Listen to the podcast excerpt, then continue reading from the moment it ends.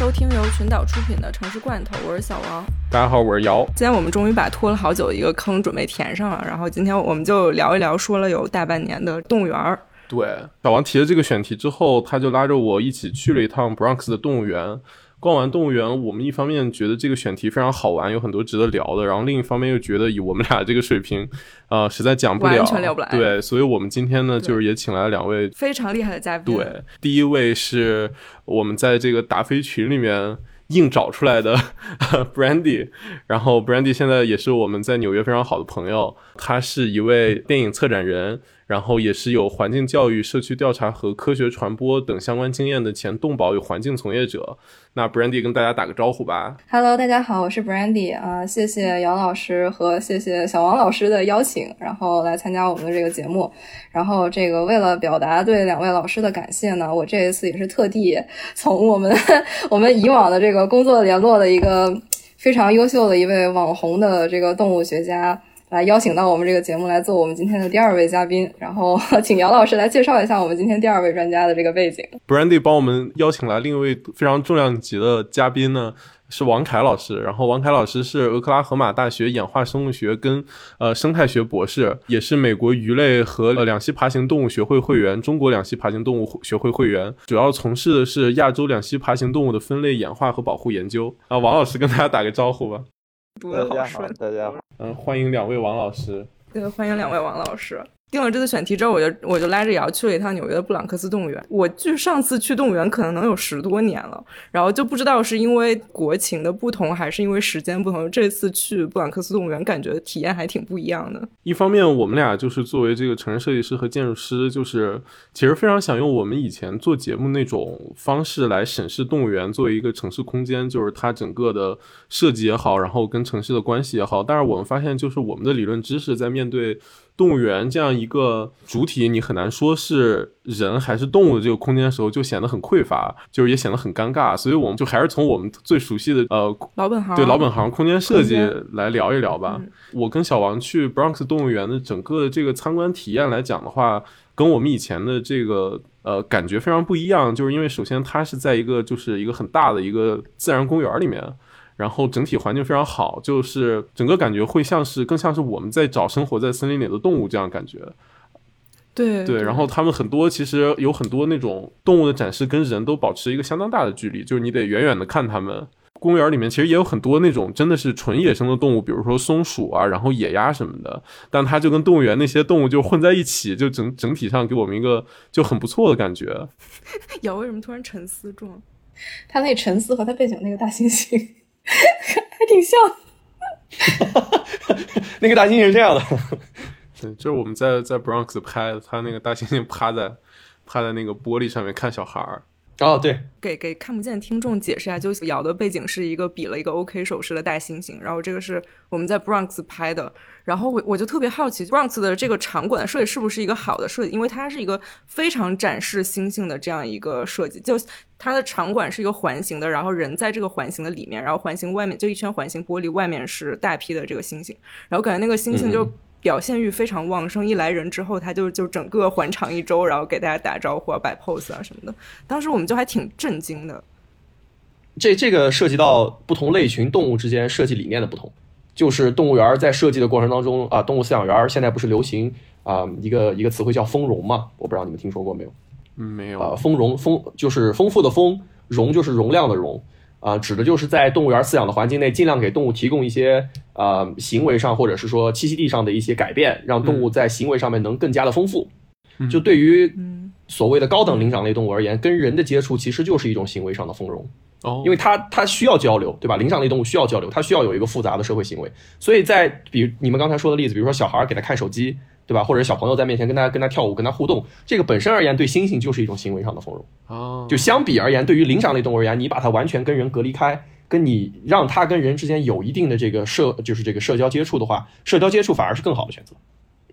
当然，这只针对于这个。就是说，你刚才说的表现欲比较强，或者是说社会行为比较强的这种灵长类动物而言，换个角度，如果你展示的是东南亚的，比如说这个小型的这个有蹄类动物，比如说打个比方来说，云南分布的这个小脊，或者是说各种小型的脊类动物，嗯，这类动物就它的天性就很怕人，它它的天性就很怕大型动物。那如果你用同样的设计理念去设计这样的场馆的话，就是一个非常差的选择，因为这样的话就会让这个动物非常应激。就我们的我们的术语，就它有一个，嗯，一个一个防御天敌的那种那种本能就会被激发，它的肾上腺素会长期大量分泌，对于它本身的健康是一个非常有害的一个一个现象。所以对于那种场馆，我们就要尽量设计让它跟人尽量远一些，中间有一些视觉障碍，它有地方可以躲。它如果觉得不舒服的时候，他可以躲起来，你看不到他。那这样看来，其实 Bronx 的这个动物园设计的其实是相当好的，就是因为我刚刚说这个大猩猩场馆，然后其实不光是我提到，就是对猩猩来说它丰容了，然后对人来说，就其实它的这个场馆开始的就入口是一个非常暗的走廊，然后整个那个天花板压得非常低，然后我和瑶进的时候还不知道要发生什么，然后一进去之后就看到一个给大家打招呼的大猩猩，然后我和瑶都就直接叫出声来，就是感觉好大的一个东西，就是给人的那个视觉震撼也是特别强的。然后我想到，呃，像刚刚王老师说有一个类似的就是在这个动物园里面还有一种动物叫霍加皮，那个是很然后有意思。是好像是对非常稀少一种动物，对。然后它的那个场馆设计就是在非常茂密很多簇丛林当中，然后有一个霍加皮就是在慢慢的动那个样子。然后其实对我们来说，那种观赏体验也是也是很神奇的，就是我们真的就是要很安静的，然后慢慢的等着，然后才能看到霍加皮的一点点。然后当时我就觉得时间都静止了，就是那种观赏体验特别好，然后就特别能感受到动物的神奇，然后整个环境对，观赏体验就等于就是同一个动物打，你想象一下，同同样都是霍加皮，嗯你放在一个铁笼子里，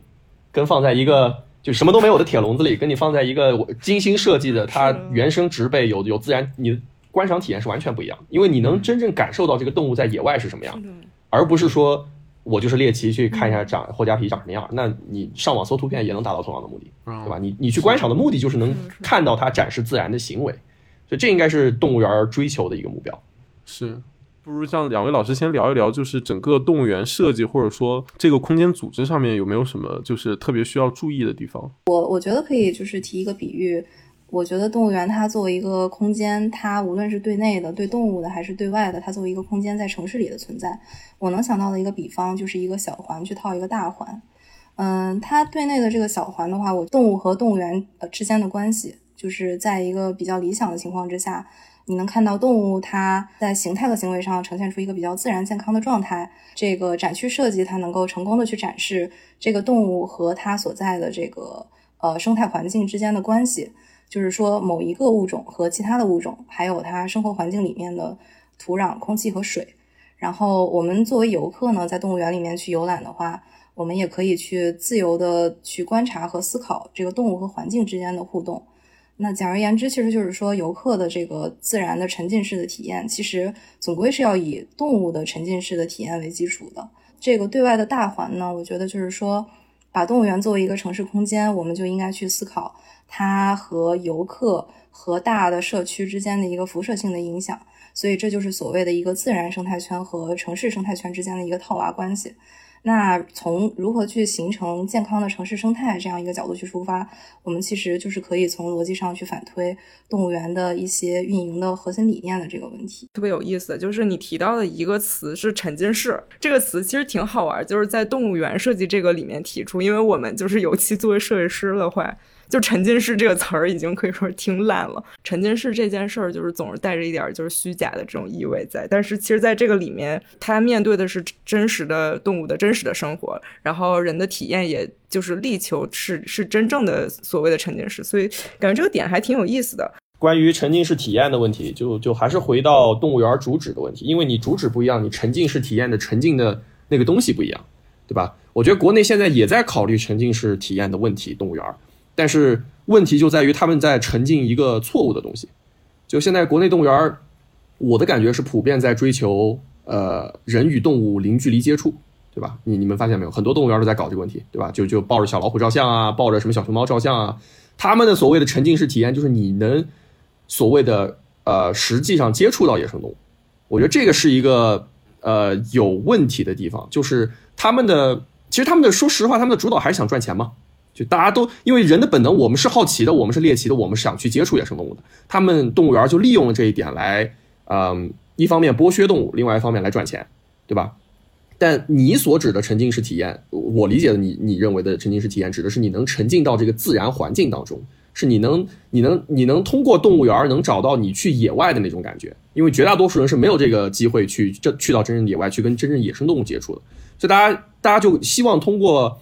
进入动物园能够沉浸式体验，就包括刚才呃 Brandy 说的这个，跟它整个自然环境中的每一个 element，跟跟跟自然环境中每一个元素能够有一个亲身的接触。就是能够真正沉浸式的体会到我在大自然当中是一个什么样的情况，而不是说沉浸式的去抚摸一只老虎，或者说沉浸式的去抱一只红毛猩猩来照相。动，我觉得动物园设计的核心问题还是理念问题，而不是技术层面上的问题。呃，比如说保持一个小环境的这个温湿度、光照等等这些因素，其实这些都不是难题。我们很早很早之前，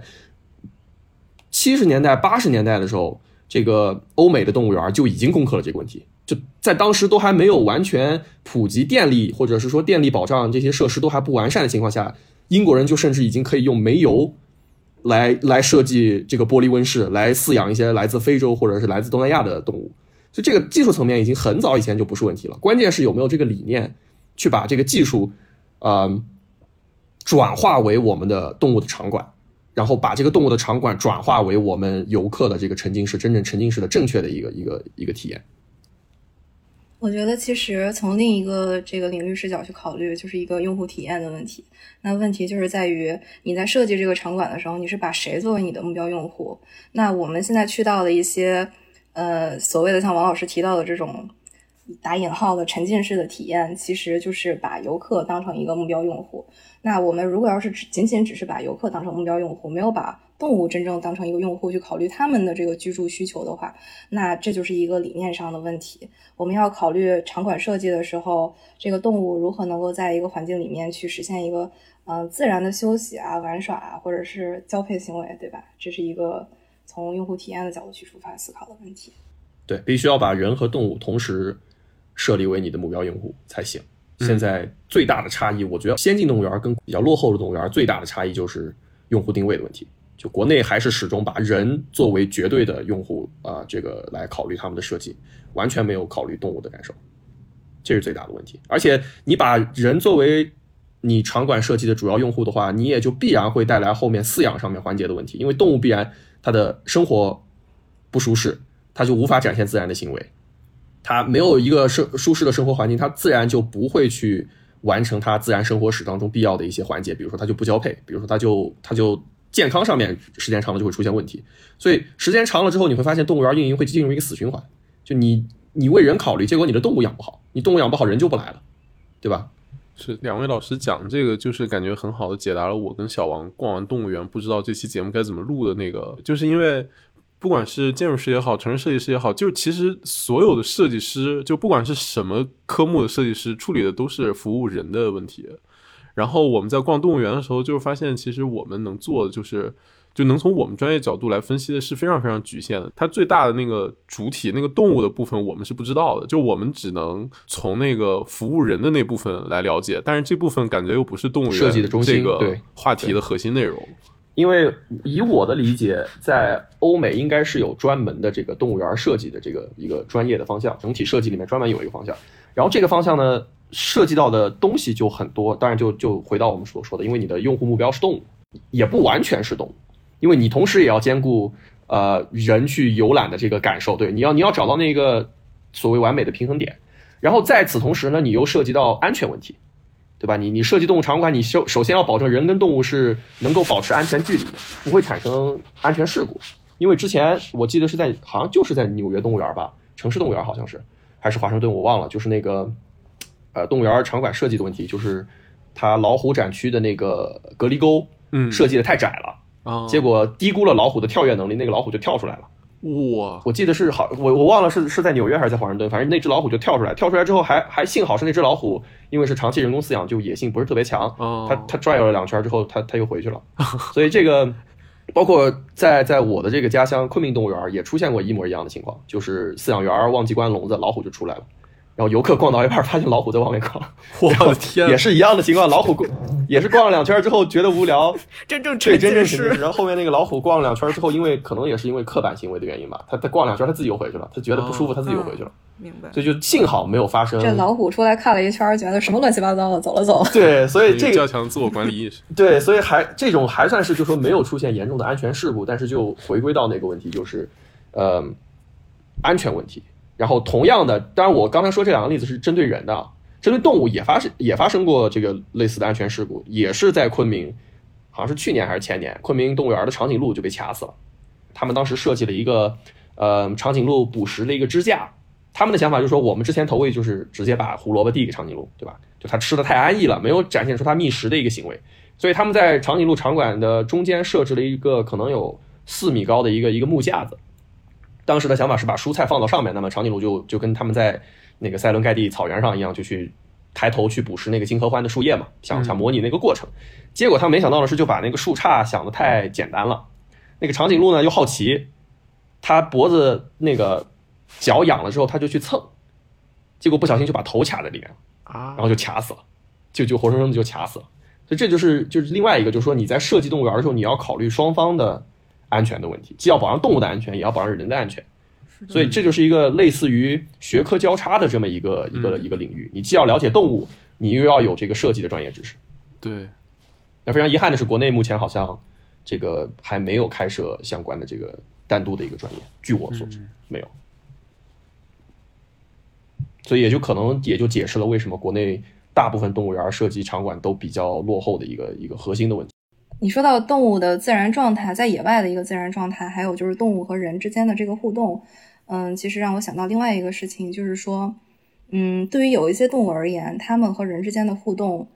并不是一个完全割裂的一个事情，因为从我自己去做这个社区调查的一个背景出发，我们其实很多时候会去探索一些，呃，动物和当地的这个社区之间的一些关系。那其实有一个非常著名的一个呃动物行为学家，他叫真古道尔。就是在二零一七年的时候，当时还出了一个以他为主题去拍的一个纪录片。那在这个纪录片里面有一些非常珍贵的这种 footage，就是讲他嗯早期的时候去就是去到田野里面去和黑猩猩同吃同住，去探索黑猩猩的这个行为模式的一个纪录片。然后我们从这个里面就可以看到，其实人类在村庄里面啊，就是它的。村庄坐落在黑猩猩的栖息地里面的时候，黑猩猩其实是会主动的去到村庄里面去和人类进行一些互动，比如说有的时候可能会去把这个人的食物或者是人的物品去啊、偷走，或者是去进行一些挑衅，或者是攻击，或者是玩耍行为。那其实就是说到底，对于一些物种而言，它的生存习惯并不是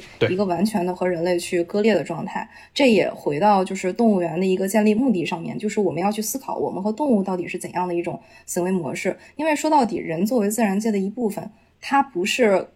割裂于存在的对自然、割裂于野性的一个完全生存在、单独存在的一个生物。对，其实非非常重要的一点就是，人跟动物不是完全割裂的，很多动物跟人与生俱来就是存在交集，我们就是存在互动的。然后现在有很多动物园也试图通过呃场馆建设也好，主题设置也好，来来展现这一点，让让人们回忆起来，就说我们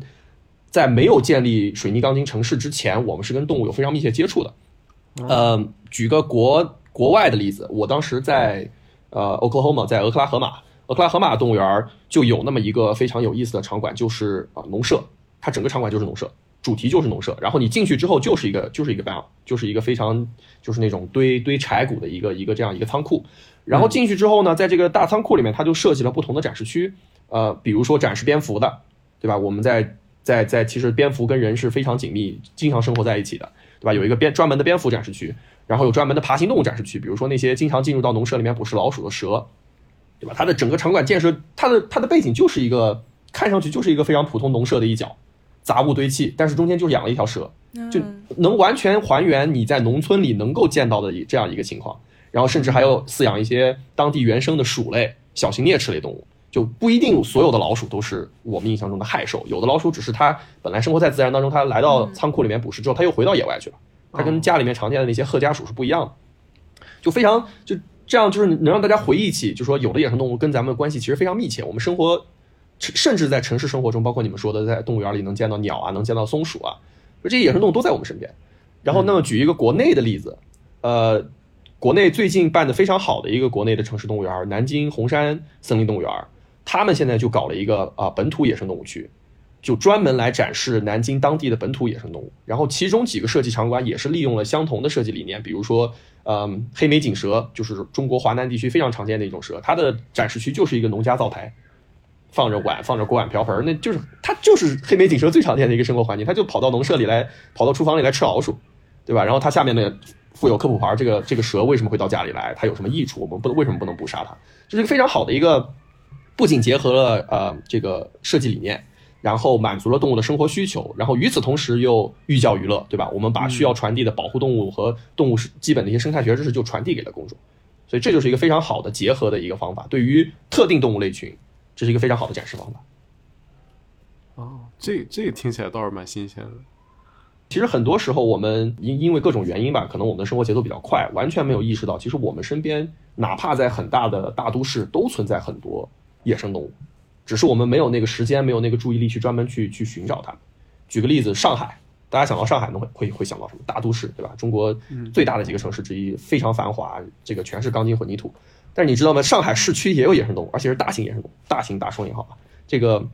一丘之貉这个成语你们听说过？一丘之貉，对吧？这这个貉其实指的就是一种动物，它其实长得很像浣熊，这个在日本叫 raccoon dog，就是浣浣熊狗，翻译成中文叫，对吧？它它就是一种本土的一种犬科的野生动物，可能跟小型的家犬差不多大，但就在上海的这个都市林立的这个市区，它也就能存活，到现在都还有一个非常健康的生活种群，它就是在各个小区的绿化带之间穿梭，对，它就在家里，只只不过你没有发现。然后黄鼠狼、黄鼬。也算是一个捕食类野生动物，也在城市里，你也能找到它的大的踪影，就更不用说其他的什么各种鸟类啦、各种昆虫啦。所以，我们周边其实都有野生动物，只是我们没有去花这个时间去去关注它们。哦，这个很好玩，就感觉是一个环境史的角度，就是不光是讲对动物的事情，是要讲人跟动物。一起的历史关系的事情，对，怎么我们的关系是如何发展这样一个一个问题？因为其实很多城市在建设初期都会保留一些城市绿地，对吧？嗯，很多时候这个保留的城市绿地就成为了这些野生动物最后的啊栖息地，然后在这个栖息地之中，它又向四处开始辐射，辐射就是等城市建设好之后，它又开始辐射，又开始扩散。啊，举一个非常有意思的例子啊，就跟我的研究直接相关的，我们二零一七年在四川南部的一个中大型城市。我记得当时我查是好几百万人口吧，就是算是一个非常重要的一个啊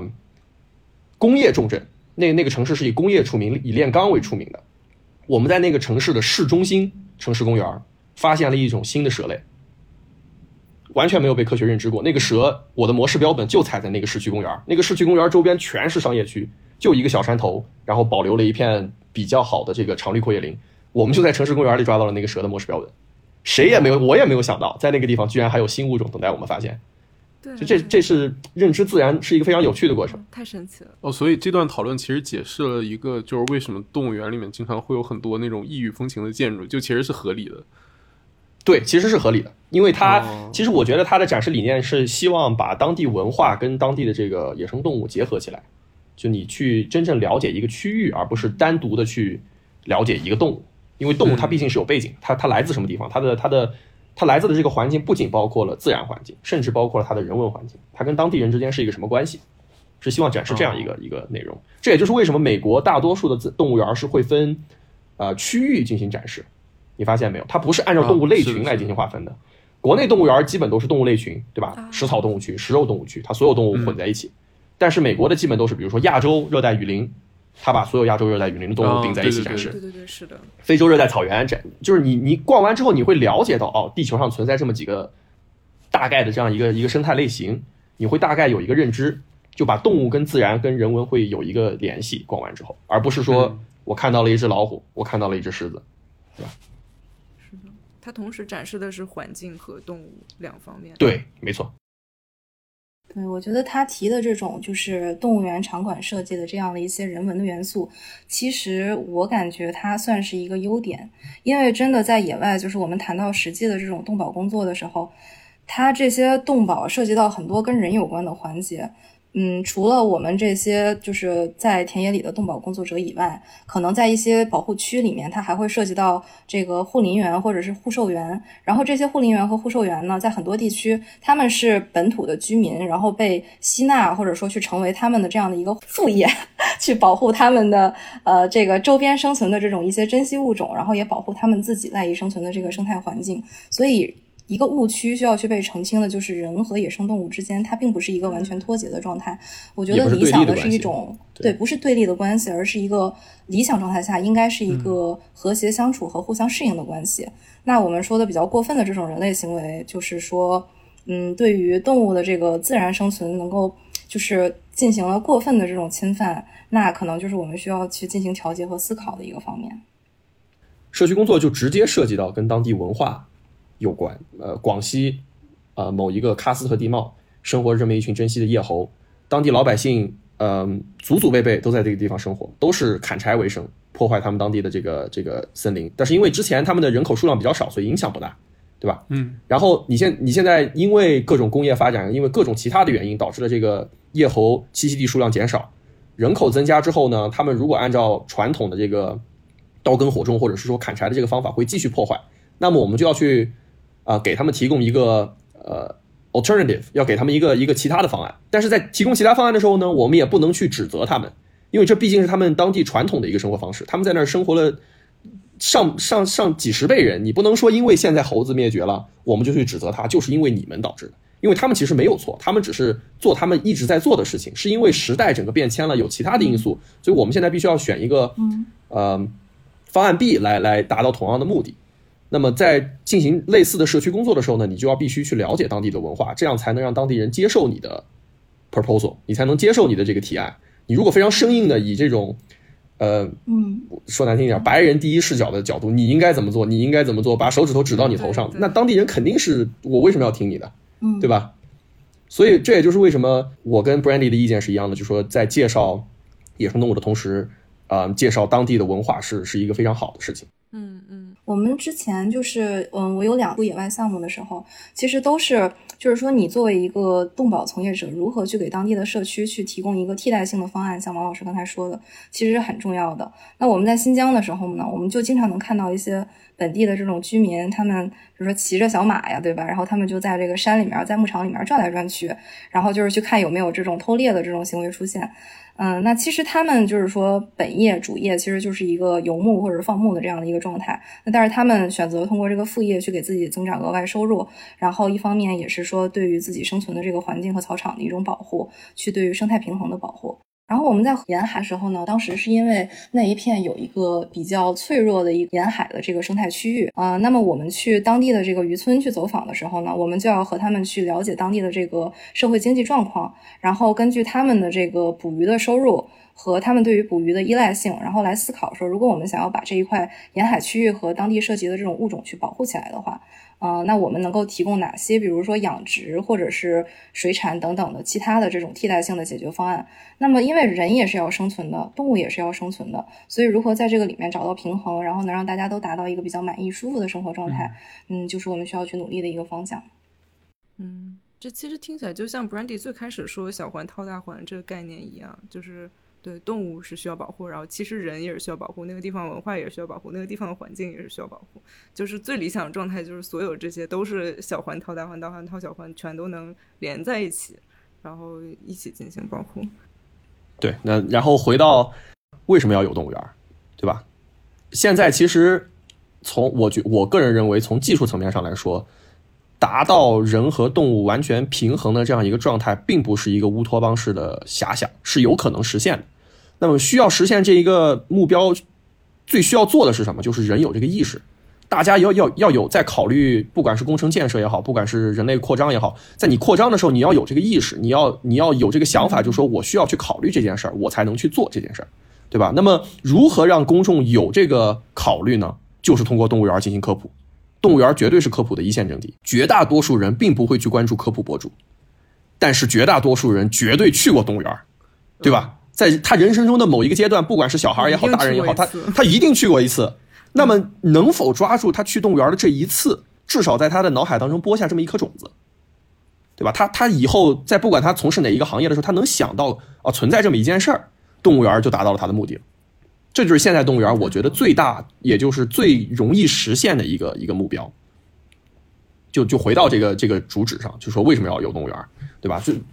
固然动物园存在它各种的弊端，这而且很多弊端就是它的所谓的原罪，它是没有办法去去去改变的。但是我们能做的就是让动物园发挥的利大于它带来的弊，那么我认为就达到了动物园存在的目的。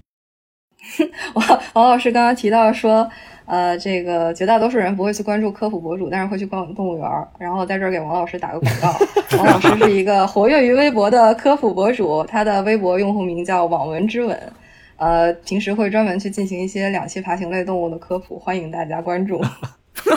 哎，我们聊这儿插一首歌吧，两位老师谁想先推荐一首歌？来吧，来吧，王那就王老师。那个歌名叫 Wolf Totem，是那个蒙古的一个摇滚乐队，叫 The Who。HU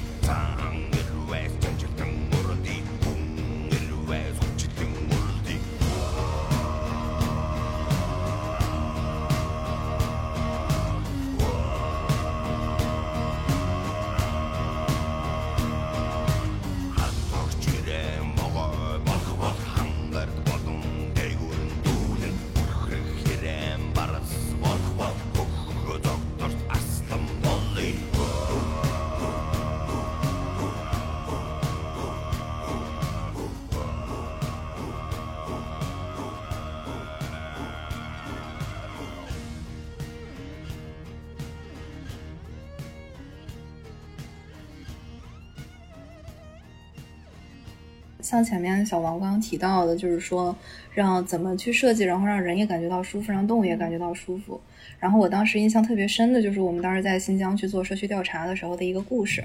就是这个也涉及到人兽冲突。呃，因为我们那一天去出野外的第一天，然后我们就看到有村民，就是我们开车出去，然后在这个路上，我们就看到有一匹马的尸体横尸当场。就是当时那些什么内脏啊、肠子啊，什么都流了一地，然后这个就是看着就是好像是昨天晚上刚刚死亡的，因为周围的这个血迹都还没有凝固。那我们去看了一圈，然后再根据周围的这个毛发和爪印，就可以基本上判断说，啊，这个事儿是狼狼群干的。所以后面我们再去做社区调查的时候呢，我们就去问当地的居民，问一些问题，基本上就是这个附近的野兽它去攻击你们，因为附近都是这个哈萨克族的这个游牧嘛，就是牧民或者是定居的这种牧民，就去问他们说，这个附近的野兽去攻击你们的这个家畜的这个次数多不多呀？频率大概是怎样啊？嗯，然后一般会选择攻击哪些种类的这种家畜？然后当时我印象很深的就是一位这个牧民奶奶。就是我们问他，我说发生这样的事情，你们的应对措施一般都是什么？就是说白话就是，那你们一般都怎么办？奶奶说不怎么办。然后他又说了一句，他说狼和我们一样都是要吃饭的呀。被狼吃掉的就是他们的，那么留下来的能活下来的呢，就是我们的。就是我当时就感觉这个故事给我的触动特别深，就是说觉得这个和自然更加接近的这个牧民之间，他们的自然哲学可能和我们生活在城市里的人的这种自然哲学跟传统文化直接相关。哇，对对对，哦哦，我跟小王有过一个这个讨论，就是说。为什么动物园要放在城市里面？就其实一方面当然是因为城市里面有最多最集中的人口嘛，但是我们我们也讨论到一个点，就是其实恰恰是城市里面的这些人是没有这个跟动物共处在一个环境当中的经验的，就是是城市居民需要被教育，就离大自然越近的人，其实他们反而更懂得这个。他们是怎样的一个关系？就是就就像 Brandy 刚才说的牧民什么的，他们感觉是很好做工作，就是他们会很明白为什么要保护这里的野生动物，然后我要跟我身边的野生动物，甚至跟狼群这样子会危害自己就是财产利益的这种野兽共处。对，其实很简单的一个逻辑，就是说，假如狼的种群少了，那它们的猎物就会变多，它们的猎物变多了呢，那草场可能就会变差。如果它们要是草场变差的话呢，那它们的这个饲养的这个家畜可能就是也会受到一些影响。所以其实整个的这个生态圈，它的这个生物链其实是连在一起的。那么像他们的一些就是长期的这种长期居住在这个自然环境里面的牧民，他们就会去懂得这个道理。然后包括像一些地区，他们会不同的季节有不同的牧场，比如说有这个、呃夏牧场和冬牧场，就是都是这个道理。我不会说在一块地上我就把这个资源把它消耗殆尽，而是说要留给土地这样一个休养生息的这样的一个空间。这就是我们经常就是表达的一个理念，叫做可持续，就是我们再去和环境共处的时候，一定时时刻刻的心里要有这个可持续的理念。就是不要等到这个追悔莫及的时候，然后我们才来反思如何去亡羊补牢这件事情。刚才说的特别好，就是说动物园之所以设计要考虑在城市当中，就是为了教育城市里的人，因为它的它的终极目标就是教育那些远离自然的人，而对于那些接近自然的人本身，他他出门打个柴可能就见到雪豹了。对吧？他根本不需要再去动物园里面去去看这个雪豹，他去了他也觉得这个东西我家门口就有，我来这儿看看干嘛？对吧？所以核心观念还是要还是要教育城市里的人，但是城市里面又涉及到一个空间规划的问题，对吧？它寸土寸金，你是否有这个能力去提供足够的场地去去满足动物的福利？所以这是一个博弈的问题。就你动物园具体放在哪儿？是放在市中心还是放在市郊？你放在市郊，你离城市有多远？对吧？这这就是一个需要需要考虑的问题。嗯，而且存在一个问题，这也就是为什么很多城市动物园普遍存在弊病，就是空间小、场馆设计丰容不够。很大一部分原因就是因为空间的局限性，因为他们是历史遗留，比如说民国时期它就在那儿，对吧？它它就一直在那儿，结果后面发展大家也没考虑周边全建上小区了，你动物园没有办法扩张，它就那么一点地，它就只能，而且它又养了那么多动物，所以它就只能在动物福利上面造成一定的牺牲，对吧？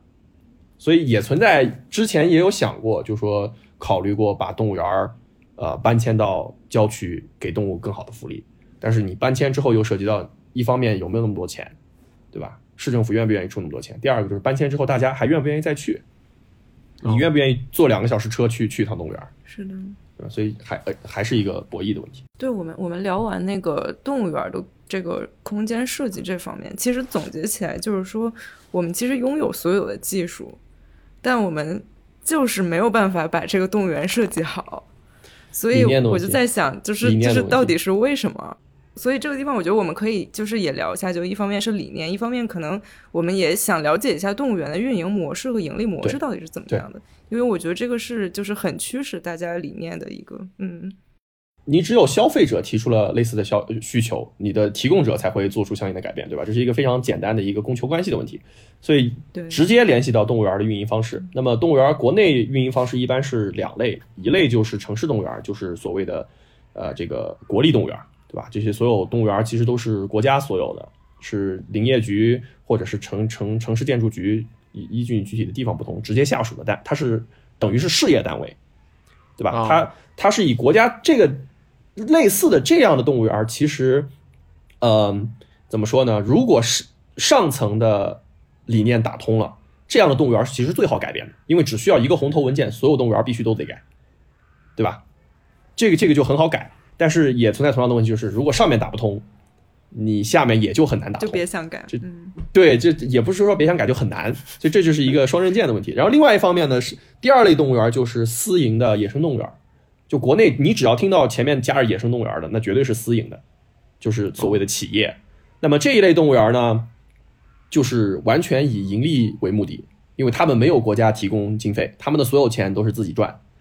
那么在这种情况下，他们可能就更会趋向于公众普遍的一个呃一个一个一个品味的问题。也就是为什么很多野生动物园整体感觉比较 low，因为说实话，咱们的公民基础素素质还没有那么高，对吧？大家还大多数公众仍然停留在一个猎奇和我想摸老虎、我想去抱老虎的一个心态，所以他们。有这样一个需求呢，必然就会有这样一个供给，那么他们就会去做这样的事情。我我今天录节目之前，我就想，就是我我出生的城市是一个四线城市，然后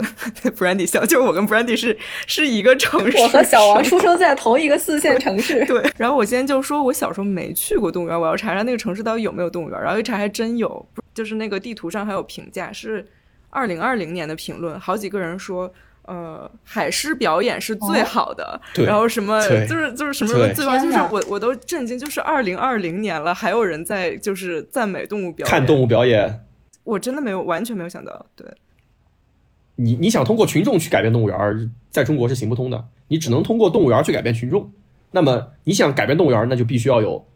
懂的人从上面去发一个指令，让他去改变，嗯，对吧？我觉得这个是最快的一个一个方法。因为国内野生动物园，野生动物园，除非存在一个情况，就是说管理野生动物园的人是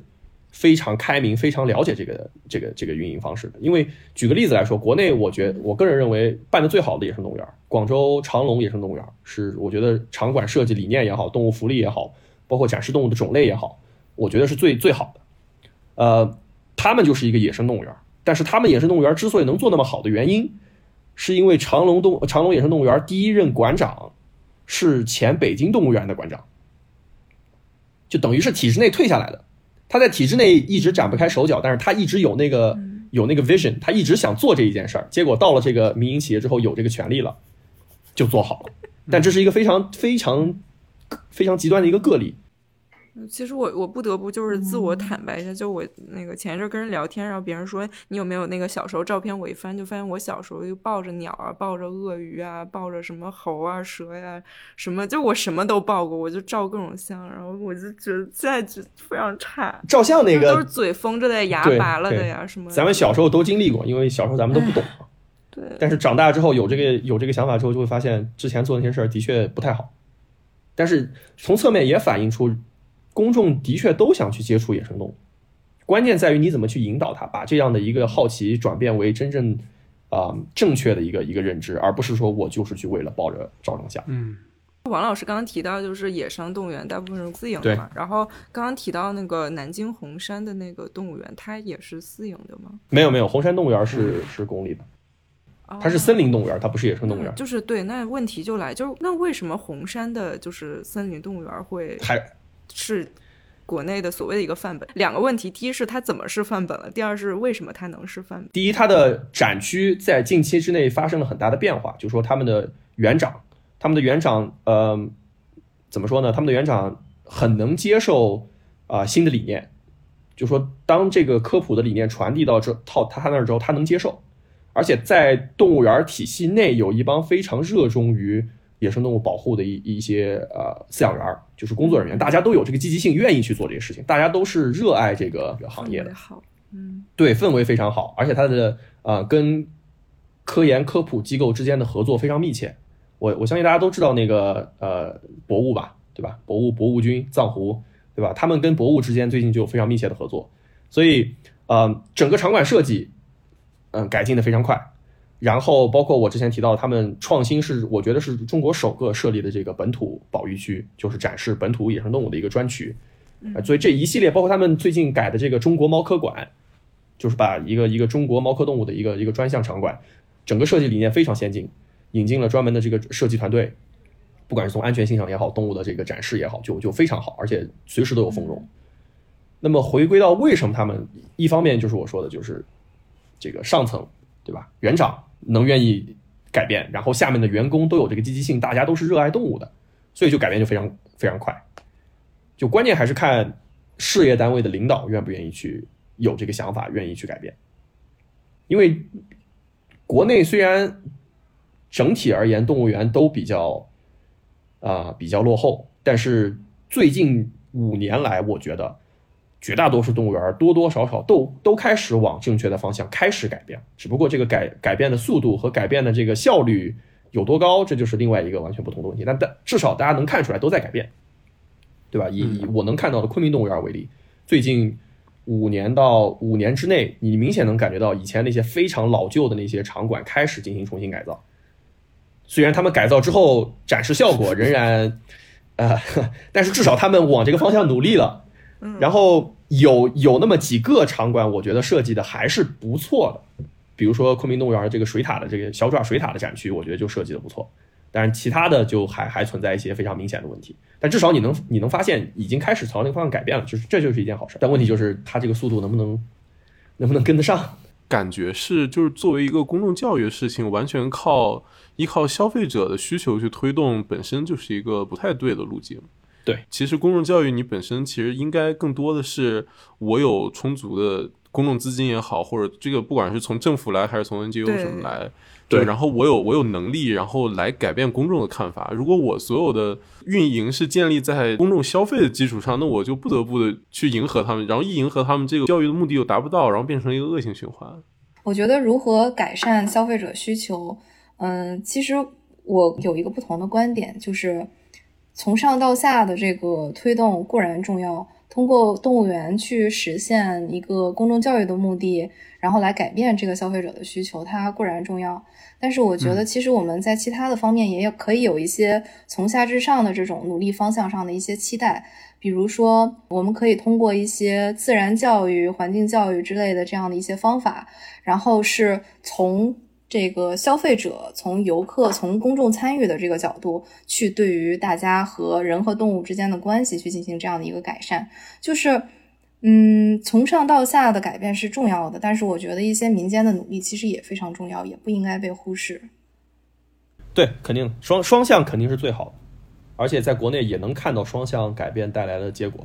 就说越来越多的游客带有。希望被科普、希望了解知识的情绪去去逛动物园，越来越多的游客是这样的。然后你也能看到，当动物园做出了一些非常呃不合理的行为之后，有游客去抗议，有游客到到社交媒体上面去去曝光这些事情，所以这是一件非常好的事儿。其实我我挺好奇。世界范围内做的最好这些动物园怎么做？因为好像在美国有一些就是那种特别私人的动物园，其实也是会有类似的问题。就之前网飞那个特别火的那个 Tiger King 虎王的纪录片嘛，对对对，他不也是就是自己养老虎，然后对开一个私人动物园搞表演，然后什么的，然后也有一些很多就是那种虐待动物的争议，现在进监狱了。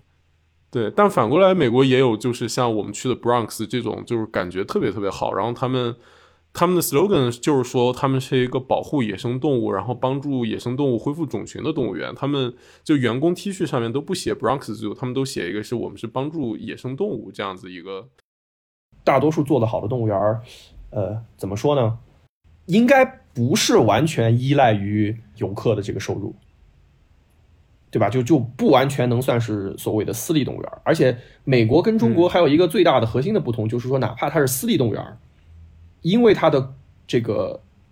整个动物园运营的体系比较成熟，它的专业人才的储备非常多。就举个例子来说，你在美国，你想当动物园饲养员，你必须是动物学本科专业以上，而且非常 competitive，你才能成为动物园饲养员。就你，但凡你能进入动物园，你必定是一个热爱动物的人。在这样的一个前提基础下，哪怕你是私人动物园，它也能做得非常好。明白了。就这就跟国内完全不一样，因为国内动物园饲养员你可以五花八门，因为没有人愿意干嘛，你你五花八门的人都可以去干。而美国的动物饲养员非常 competitive，因为大家都喜欢动物。我觉得大家有一个共识，就是美国人非常喜欢动物，这是这是一个非常普遍的共识，对吧？不管是谁，他谈到野生动物，第一反应都是我要保护它。这个公民教育非常做得非常好，所以基于这种前提下，它的动物园开展起来，呃，相对而言就容易得多。那么我呃。就说回到那个问题，就说美国哪个动物园做的最好？我觉得圣地亚哥动物园应该是这个绝对公认的全球最好的动物园。虽然我没有我没有那个 我没有那个经历去去过啊，因为本科的时候我同学去，当时因为各种原因我没去成。但是啊，不管是通过照片也好，通过我朋友的转述也好，就圣地亚哥动物园就真的是做的非常好的一个一个一个动物园。呃，我们实验室我的一个同学。他本科毕业之后，在圣地亚哥动物园两栖爬行动物馆当了很长时间的饲养员。就通过他的给我的转述，就就发现整个动物园理念就是为了保护野生动物，然后门票收入是支持他进行运转的一部分资金来源，但是他同时也有其他的资金来源。然后他们专门在动物园内有一个野生动物研究所，嗯，然后就动物园内的这个野生动物研究所，甚至是直接可以，他们有单独的这个运营，就说呃科研的这个机构，然后他们会招聘呃科研人员，全职在他们的动物园内做科研，然后科研的项目就是完全跟动物保护直接相关。明白了。就他们是整个真正的一个一个动物保护和一个科普宣传，嗯对一个链条，不仅仅说我只是养动物，然后把科研交给其他人，是我们把所有东西都放在我这儿一起做。当然，我们也跟其他地方合作，但是我们有自己的科研储备人才。就他们是做的非常成熟的一个地方，而且他们在全球范围内都有这种专项的野生动物保护项目，比如说跟中国合作，在保护中国的这个莽山烙铁头、莽山原猫头腹，就是中国最珍稀的一种蛇，所谓最珍稀的一种蛇，对吧？他们在那边有有专门的繁育项目，或者是说跟呃呃中国和和那个中亚的一些国家在做雪豹的这个恢复项目，包括中国的东北豹，就各种全全世界各地它都有野外项目，就不仅仅我项目仅局限于我动物园本身，我们也有野外项目，我们也去世世界各地去哦去做项目，这就是非常成熟的一个做法。所以是不是最理想的状况就是说，研究所、科研机构，然后全球各地的项目、各地的机构和各种组织都可以串联起来？但是这只是一种最理想的项呃情况，但现在最理想的状态，对，现在离这个这个状况还比较远，就肯定是资源整合嘛。你你你没有必要去浪费这个资源。你既然已经从世界各地收集了那么多珍稀濒危的野生动物饲养在这儿，那么为什么我们还要再花纳税人的钱，再去专门去收集，去去其他地方收集这些资源呢？对吧？你的资源已经收集到这儿了，那为什么我们不可以把它的利益最大化？然后又回到之前那个问题，我们为什么不把在动物园已经有原罪的情况下，我们为什么不把它能带来的利益最大化，来来平衡它带来的原罪呢？对吧？你已经牺牲了动物福利，把它们关在那儿了，嗯，那么就应该让他们为他们野外的种群提供最大的帮助。嗯对，王老师觉得动物园运营还有没有什么要补充的？国内还有存在一个情况，就是园中园，大园套小园，什么是园中园就是大园是公立的，小园是私立的。啊？这是允许的吗？对，这就是一个非常大的一个 bug，就是理论上理论上而言，只要你获得了野生动物驯养许可证，呃，你就有这个法律资质去展示野生动物。当然，前提是你的动物也是合法获得的啊。就就理论上而言啊，就是只要你具备所有的合法手续，你是可以作为私人去去做这些事。那么就存在这么一个情况，就是呃，公立动物园里面套私立动物园，最明显的例子就是两爬馆。国内绝大多数动物园内部的两爬馆，除极少数个例之外，都是私私营承包的。我所知道，就是北京动物园、上海动物园这些是是大园的一部分。但是举个例子，南京红山森林动物园非常遗憾，他们的两爬馆就是私人承包。啊，昆明动物园私人承包，广州动物园私人承包，这都是私人承包。那么私人承包就存在一个问题，就是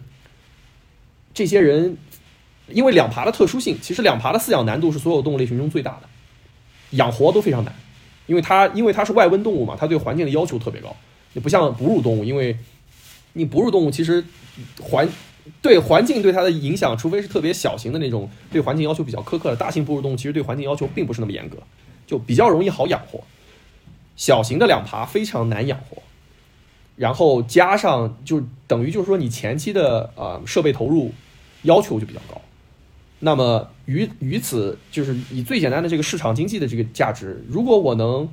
不停的换动物，还更便宜，那么我为什么要去投入更多的钱去把它养好呢？直接导致的结果就是，绝大多数私营动物园根本没有，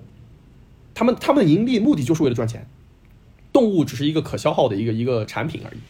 所以就会产生的直接结果就是，他们的蛇、他们的蜥蜴、他们的龟都是成批定期的进，我一个月或者两个月进一次，死了之后我再进新的。就它根本不是一个饲养的场所，它只是一个展示箱。就我放在那儿让你看，我根本去就没有想过去把它养活。然后两个月之后它死了，我再换新的，就非常恶心，而且非常，就说白了，它就是一个消耗野生动物的一个一个一个犯罪场所，打着合法的名义在做非法的事情，很多都是这样的。而这些问题屡禁不止的核心原因就是，涉及到这个野生动物驯养许可证的这个审批问题，包括有没有监督，这这很复杂的一些问题。但是就存在这么一个现状，就听众如果在国内的话，有机会可以去你们当地的动物园去留意看一下他们的两栖爬行动物馆的这个饲养条件是一个什么样的。我我敢打赌，我敢打赌大大概率你去，你能见到它的展示箱里有死的蛇，或者有死的蜥蜴，它根本都都不 care 把它丢掉，它就放在那儿让你看。就我在国内好像没有去过那种条件特别好的这种两爬馆，但是我觉得把国内和在美国这边就是逛动物园的一个经历去进行对比，就尤其是两爬类的，我印象挺深的，就是我在去呃巴尔的摩的一个水族馆的时候，然后当时是路过他们的一个两爬类的一个展示区域，呃有一个家长带着小朋友，然后他们就是都特别兴奋的在这个场馆里面去找。就是一个场馆里面，它可能会有树蛙，它可能会有蛇。然后这个小朋友呢，就是在仔细找了一会儿之后，然后发现这个树上盘着一条蛇，或者是某一个角落里面去藏着一只树蛙。他就是有这样的一个找的过程，他就特别的兴奋，特别的激动，他就会说：“爸爸，你看，我找到了这个。”但是我感觉，因为它这个场馆里面其实是有水啊，有树，然后有叶子，就是有泥土、有石头这样的一个非常舒服的一个环境。然后，但是在国内的这个两爬馆呢，我所去过的有限的两爬馆，就是一个嵌在墙里的箱子，就是，然后里面光秃秃的，就是动物也没有什么遮掩，它就是被放置在那个地方，然后周围就是都是它的这个排泄物啊，还有可能就是喂进去的这种猎物啊什么的，就是它的这个生存环境就并不是一个特别舒服的状态。我觉得这也是一个，就像我们前面提到的说。动物园怎样起到一个教育的作用，然后去影响就是消费者对于人和动物之间的关系的思考。那我看到光秃秃的东西，我就不会觉得说我是一个特别奇妙的游览经历。那像我刚刚提到的小朋友，他会觉得，哎，我找到了，就是这是一件非常奇妙、非常美貌、美妙的一个经历。那我觉得就是可能他对于自己和动物之间的关系会产生一个不一样的思考。肯定，你举一个最简单的例子，你去。你去一个动物园，假设你很怕蛇，对吧？你你天生很怕蛇，你你甚至一辈子你都没有见过蛇，但是你就是怕蛇。然后你去了动物园，如果这个动物园是一个非常用心的一个一个展示，对吧？还原这个蛇的自然栖息地，展示蛇的自然行为，然后下面附有非常详实的自然科普，你或许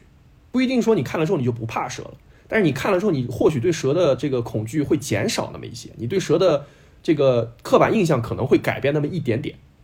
但假设如果你去的一个动物园，就是一个像像 Brandy 说的，就是一个铁皮箱子，什么都没有，然后蛇趴在那儿半死不活，旁边全是自己的排泄物，然后喂蛇的那个老鼠在旁边跑来跑去，然后蛇也半死不活。你你看完，嗯，不说改变你的这个对蛇的认知，你甚至会对蛇更加反感，你就觉得蛇就是这么一个肮脏而且恶心的生物，对吧？这就是最最直接的两种完全不同的展示方法对游览者最直接的一个一个观念的改变。而非常遗憾的是，国内绝大多数展区仍然是第二种情况，特别是对于爬行动物而言，所以更谈不上什么利用动物园来保护爬行动物。那那他们不要消耗我们的野生资源就已经是万幸了，嗯，就非常遗憾的一个情况。而且两爬这个情况，短期内应该都没有办法得到改变，因为改变的首先肯定都是大家关注更多的这个嗯。大型毛茸茸可爱的大型鸟兽。对，就感觉两排死了，大家就觉得啊死了，就是对死了就死了。啊，一个熊猫死或者一个长颈鹿死，就是是不一样的。对，对，因为甚至可能这个死掉的这个两爬可能比长颈鹿更加濒危，但是大家都不 care，核心还是大家不了解，你根本不知道它为什么濒危，或者你甚至都不知道它濒危，你就觉得它就是一只普通的蜥蜴、普通的蛇，你没有这个科普的意识传导的话，你始终就觉得大的。毛茸茸的更重要啊！这个其实涉及到我们之前聊过的一个旗舰物种的概念呃，其伪概念，直摇头。对，直摇头，对这个概念简直就是。我也，我其实也就是对于这个概念有一种很复杂的情绪，就是旗舰物种，它就是说，呃，指的是一些能够比较能够去吸引公众关注的这种物种。嗯，然后他们通常就是会被用于去进行一个动物保护的这种宣传，或者是一个这个类似于形象大使。那么我们中国的旗舰物种呢，比较常见的，打比方说，首先国宝对吧，熊猫，然后比如说像东北虎，就是。或者是像雪豹之类的这种，那大家就会觉得，哎呀，这个毛茸茸的，然后看上去比较憨态可掬的，就是会觉得很亲近，然后很可爱，然后就会觉得说有想要保护它的欲望。但是这个其实我觉得是一种是一种 trade off，就是嗯，因为你。觉得它可爱，所以你会被唤起保护意识。但是我觉得我们就是说，在利用旗舰物种这个概念去进行一些宣传、营销和科普的同时，一个非常值得要被强调的理念就是说，除了旗舰物种以外，除了旗舰物种，对其他的物种也同样重要，并不是只有长得可爱的才值得被保护。我们要保护的不是某一个物种，而是它所在的生态系统。这就是一个动保里面的一个老生常谈。那你说长得可怕的这种物种，用用人的审美观点，当然那是非常愚蠢的。但是你觉得长得可怕的物种，它也是非常需要去被保护的。就是我觉得说到底还是要去掉这种人类中心主义的思想，就是否则的话，这个视野就太狭隘了。而且从呃，就算我们接受这个所谓的 trade off，就说接受我们必须要通过这些可爱的物种来唤起公众，那么还存在一个我我对旗舰物种最大的一个问题，其实并不是说。它 trade off 的问题，我接受这个。我对旗舰物种最大的问题是旗舰物种选择性的问题，就说因为旗舰物种现在大多数一一涉及到旗舰物种的讨论，大家所提到的一个问题就是说，虽然我们只是选取了几个可爱毛茸茸的物种，但是因为它的栖息地其实涵盖了很多其他物种，所以其实我们通过保护这一个，其实我们保护了一片。我对这个 argument 非常有意见，因为现实情况就是旗舰物种所栖息的生态环境。生态生物多样性非常低，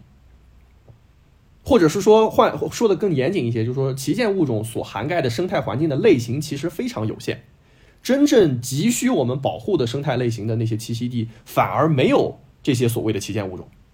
那么，如果你完全靠旗舰物种来进行生态保护的话，你就会遗漏非常非常多的更重要的生态保护的地方，明白我意思吧？就就你如果完全靠大熊猫，那大熊猫只生活在横断山东部这个。四川、甘肃、陕西交界的这一片区域，那么这一片区域没错，它它拥有比较高的生物多样性。那么，那大熊猫不生活的其他地方呢？打个比方来说，云南的西北部，对吧？云南的中部，同样有大量的珍稀物种。那么，如果你完全靠旗舰动物，那那这些地方就没有旗舰物种了。就说过分强调这个旗舰物种的概念是是不可取的。其实今天所有东西聊下来，我的直观感受就是。可能技术在整个所有这一环里面，可能是最不需要担心的事情。然后，对，对，理念是最核心的。对理念，然后怎么做平衡，然后多少给什么，然后包括人怎么看待人的的，在这整个一环里面的位置，和我们怎么看待动物，好像是更更更难去思考的一些东西。就咱们宇航员都已经上天了，对吧？难道还存在技术问题吗？养个养个动物，难道比上火箭、上上太空还难吗？这肯定是不可能的。是，我其实想讲一下，我跟小王去动物园逛那个，就我们进动物园之后去的第一个第一个馆，就是去那个鸟馆的那个经历。就我觉得逛鸟馆，整个那个感觉，其实跟我们今天聊的整个这个东西，好像都就是隐隐有些契合，就可以给大家。简单讲一下，就那个鸟馆，我们进去之后，它一层是一个放一些小型的鸟类，然后它那个两边都是有一个，它其实是一个，就是人是在一个很黑、很比较矮的一个黑色的一个走廊里面，然后两边都是有天光和那个通高比较大的那种空间是放鸟的，然后有甚至有一些那个里面它会有好几种鸟，然后它是没有玻璃的。就当时我跟小王都觉得很不可思议，就是说，对对对对，说这个鸟为什么就它会，就是它会很自然停在，就是它其实可以飞，对它可以它完全可以飞出去，但它就是很自然停在那个阳光，然后还有它那个树上面，就它不会跟你人形成一个冲突。然后更夸张是我们从那个一楼出来，然后再走到二楼，二楼就是完全是一个。特别开阔的一个就是鸟类的一个空间，然后只有中间一条走道是给你人走过去的。我们进去之后，就那种特别大的热带鸟就从我们头顶就掠过去，然后还有几只鸟擦着我们对对对，然后还有还有那个那叫什么鸟啊？就在那个人走廊那个地方就来回乱散步，然后还过去把小王的那个鞋带给叼开了。就其实那个我们觉得特别好玩，就是是那个感觉是我们像我们闯入了就是他们的那个世界，然后就我们很小心翼翼的，就是去观察他们，然后我们就特别担心，真的会就是惊扰到他们或者怎么样。那个体验是我觉得好像做空间设计是真的可以就是带来一些不一样的东西，就是好像是真的可以让鸟很自然、很舒服的就待在那个地方。我甚至就不要玻璃，不要护栏，它舒服了，它就不会想着往你的这个空间里面去跟你发生冲突嘛，这没有必要。就是说到最后，因为我们这期聊动物园嘛，然后就想拿这个作为一个，就感觉是一个就蛮理想的，就是人跟动物会在动物园里面的一个一个一个关系吧。就然后最后特别好玩的是，我们从那个出去的时候，发现有一个鸟小的那个厅，它是拿那个黑色的网布挂起来的，然后他又在上面挂了一张纸，说是因为这段时间是我们这种鸟交配的季节，然后他们比较害羞，他们需要一些隐私，所以要拿那个布蒙一下。然后我们能看到个大概，但是就是可能也是让鸟可以放心大胆的在里面，就是就是繁衍后代，也蛮好玩。从瞎逛的这个事情，然后说回到我们最后一个话题。就是也是从刚才那个特别沉重的氛围里面拖出来，就我们不妨畅想一下，假如我们如果没有动物园这样一个空间的话，会怎么样呢？我觉得最大的问题就是城市里的人跟大自然彻底脱节，嗯，就变成我们完全必须依赖镜头或者说第三者的转述去了解自然，可能城市里的人真的就一辈子都没有见过野生动物，就就变成就是我们只能从镜头当中去了解动物长什么样，甚至就会。转，我觉得甚至可以转变为就是，呃，六十世纪欧洲那样的情况，就变成，呃，一个人去非洲见过犀牛，然后画了一幅犀牛的画，然后后面的人也没见过犀牛，就照着第一幅的临摹犀牛长什么样，然后临摹十次之后，那个犀牛就已经完全不成样了，就甚至有可能出现这样的情况。就我觉得动物园是城市人了解自然的第一个第一个窗户，我觉得是，嗯。呃，暂且不说动物园提供的一些其他的比较理想化的对对野生动物保护的一些功能，我觉得自然教育是它最主要的功能。如果失去了动物园这个功能，将我我认为是没有其他任何东西可以替代。嗯，对我在这一点上的想法其实和王老师是一样的，就是我觉得如果我们的城市里没有了动物园的话，那可能动物就会成为我们的下一代、我们的下下一代这些小朋友的心目当中。嗯，野生动物就只可以存在于这种遥远的想象当中。嗯，那他们某个深山老林，对，那他们对于这个动物的这个保护意识和对于我们人和自然环境之间的这种关系，嗯，可能都会存在比较有限的这种了解的窗口。所以这就是一个我们对于动物园的这样的一个总结，就是说它是存在一个天然伦理困境的一个空间，因为。它确实是把一些展示的动物去，呃，囚禁在了这样的一个空间里面。但是与此同时，它的存在作为一个空间在城市里面又是非常重要的，因为正是因为它存在的这种自然教育的目的，才能够稍微的去抵消一些它的这种原罪，然后才能够让越来越多的嗯游客、小朋友、我们的下一代去提高这种保护的意识，然后才能够。去对于人和自然更加和谐相处的一个未来，去产生热情和贡献。对，哇，两位老师说的太好，升华了主题。这专业做宣传的没办法。我还想说要不要让瑶讲，但我觉得瑶要是讲完，可能就直接这主题就是又 又掉了下来。你你你夸就夸，你你踩我干嘛呀？你捧一踩对呀，你那拒绝。拒绝捧一踩一，那就对，那就在这个就是非常就是升华的主题里面，Brandy 给我们推荐一首歌吧，然后我们就在这个歌里结束。好呀，那我们刚刚也提到了，说这个技术反而是最不需要去被担心的问题。像王老师刚刚也提到了，说我们都已经把宇航员送上月球了。那我在这儿就给各位听众推荐一首《Fly Me to the Moon》，呃，《新世纪福音战士》的片尾曲，来暴露年龄的这样的一首歌，是我们的这个童年回忆啊。然后这个歌其实有很多版本，那我就推荐最通用的一个版本，就是一个叫 Claire 的歌手，他唱了这一首《Fly Me to the Moon》。哦，谢谢，在这首歌里，谢谢大家收听，谢谢两位老师。谢谢两位老师，谢谢。哇，完美完美衔接，可以的啊。完美衔接，临场发挥。你看，我就给你留留了一个 Q 的点，对吧？